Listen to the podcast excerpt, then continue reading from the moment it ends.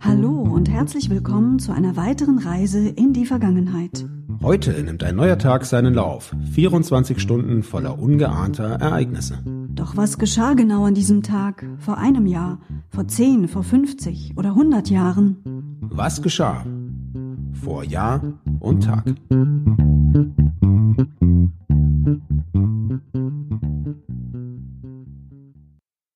Hallo, ihr lieben Hörerinnen und Hörer da draußen. Heute ist der 4. Dezember 2020. Hallo Sebastian. Hallo Anna. Vor einem Jahr. Heute vor genau einem Jahr stand für den Generalbundesanwalt fest, dass es genug Indizien gibt, die darauf hinweisen, dass der Mord an einem Tschetschenen am helllichten Tag in Berlin, dem sogenannten Tiergartenmord, auf russische Stellen zurückzuführen ist. Die Bundesregierung hat deshalb damals zwei russische Diplomaten ausgewiesen. Jedenfalls hat inzwischen auch der Prozess gegen den mutmaßlichen Mörder, der gefasst werden konnte, begonnen. Am 4. Dezember 2019 gab es außerdem eine kleine Sensation beim Turner-Preis. Der Turner-Preis ist der bedeutendste britische Kunstpreis oder einer der bedeutendsten britischen Kunstpreise. Und im letzten Jahr war es so, dass sich die vier nominierten Künstler zusammengeschlossen hatten im Namen der Gemeinschaftlichkeit, der Vielfalt und der Solidarität, wie sie es genannt haben.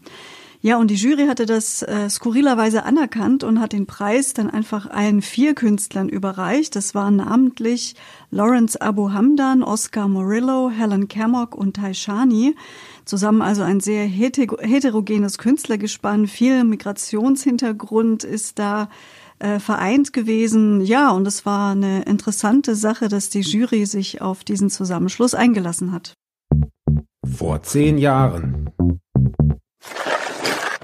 Ein dramatisches, vorzeitiges Ende nahm heute vor zehn Jahren die Fernsehsendung Wetten das.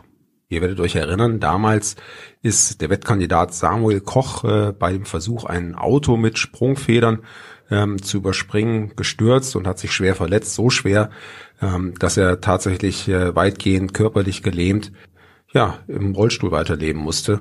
Eine ganz dramatische Sendung. Ich habe sie selber live nicht gesehen. Du, Anna? Nein, ich auch nicht. Ich habe es dann aber natürlich am Tag drauf in den Nachrichten gesehen und empfinde das schon als einen ja, der dramatischsten Punkte der deutschen Fernsehgeschichte, ganz sicher. Auch noch ja. live im deutschen Fernsehen so einen Unfall mitzuerleben. Absolut. Und ich könnte mir vorstellen, dass der Samuel Koch äh, unzählige Male vorab äh, genau eben diesen, diesen Stunt äh, gestanden ist und äh, dass einfach eine Verkettung unglücklicher Zufälle und Umstände dazu führte, dass er das eben dieses eine Mal nicht schaffte und dass das so dramatische Folgen hatte. Auch übrigens für die Sendung als solche, denn Thomas Gottschalk hat sich ja dann als Moderator auch zurückgezogen. Und das kann ich mir eben gut vorstellen, dass wenn man eben der Kopf so einer Sendung ist, als Moderator da vorne steht und es wäre eine, eine reine Unterhaltungssendung, man sollte Spaß und Vergnügen in die deutschen Wohnzimmer bringen und wenn man dann für sowas eben mitverantwortlich ist als Moderator und das ist er ja, das kann ich gut verstehen, dass er danach keine Lust mehr hatte, diese Sendung weiterzumachen. Ja, ist auf jeden Fall ein starker Einschnitt, denn so wie ich bist du, glaube ich, auch früher in den 80er Jahren aufgewachsen mit Samstagabend, wetten das, das war ein ganz fester Bestandteil im, im Ablauf, oder?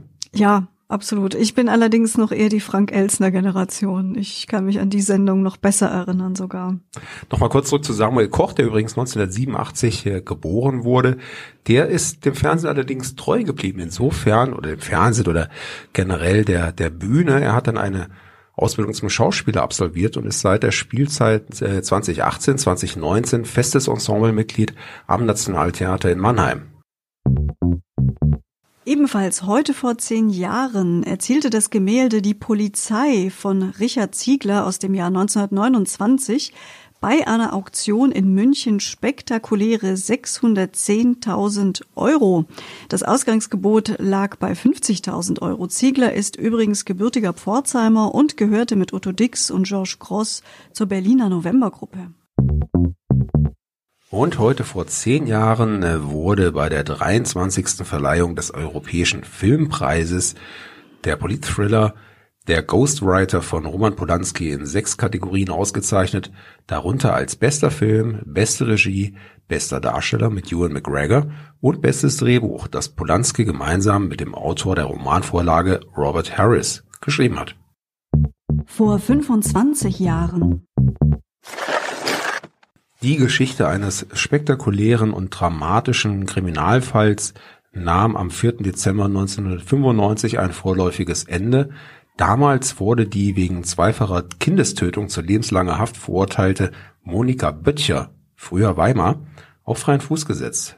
Ihrer Verurteilung damals vorausgegangen war ein Indizienprozess, innerhalb dessen sie auch bereits freigesprochen und dann wieder verurteilt wurde. Und auch ein Geburtstag haben wir heute. Vor 25 Jahren geboren ist Geraldina Dina Rachel Asher Smith. Das ist eine britische Sprinterin und Rekordhalterin über 100 und 200 Meter sowie sogar die amtierende Weltmeisterin über 200 Meter Sprint. Herzlichen Glückwunsch. Vor 50 Jahren. Heute vor 50 Jahren fand sich an der Spitze der deutschen Singlecharts übrigens der Song A Song of Joy von Miguel Rios auf Platz 1. Kennst du den Song noch, Sebastian? Ich musste tatsächlich kurz, äh, kurz nachschauen und mich kundig machen. Ich selber kenn, kannte ihn nicht und bin aber auch erst vier Jahre später auf die Welt gekommen. Aber Anlass war damals der 200. Geburtstag von Ludwig van Beethoven und äh, der argentinische Orchesterchef Valdo de los Rios hat die Ode an die Freude aus der neunten Sinfonie dann nochmal neu arrangiert im Stil von James Last und war damit außerordentlich erfolgreich. In Deutschland hielt er sich 15 Wochen auf Platz 1 der Charts. Vor 100 Jahren.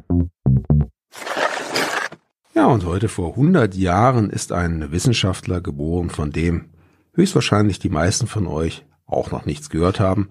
Deshalb spitzt die Ohren und äh, seid aufmerksam. Albert Neville Thiele ist am 4. Dezember 1920 in Brisbane in Australien geboren und ohne diesen Albert Neville Thiele gäbe es vielleicht heutzutage auch gar keine Podcasts. Ja, zumindest nicht die Lautsprecher dafür. Ja, der Elektro- und Maschinenbauingenieur aus Australien hat nämlich vorwiegend im Bereich Elektroakustik gearbeitet und sein Name ist den Kennern unter euch hauptsächlich noch bekannt äh, unter dem sogenannten Thiele Small Parameter, der bis heute bei der Berechnung akustischer Auswirkungen beim Bau von Lautsprechern von Bedeutung ist. Wer hätte es gewusst? Wir setzen uns jetzt an den nächsten Podcast, der morgen früh erscheint und wir hoffen, dass auch ihr wieder mit dabei seid. Tschüss sagen Anna und Sebastian. Der Podcast vor Jahr und Tag erscheint täglich neu. Produktion Ton, Bild, Schau. Dr. Anna Kugli und Sebastian Seibel GBR.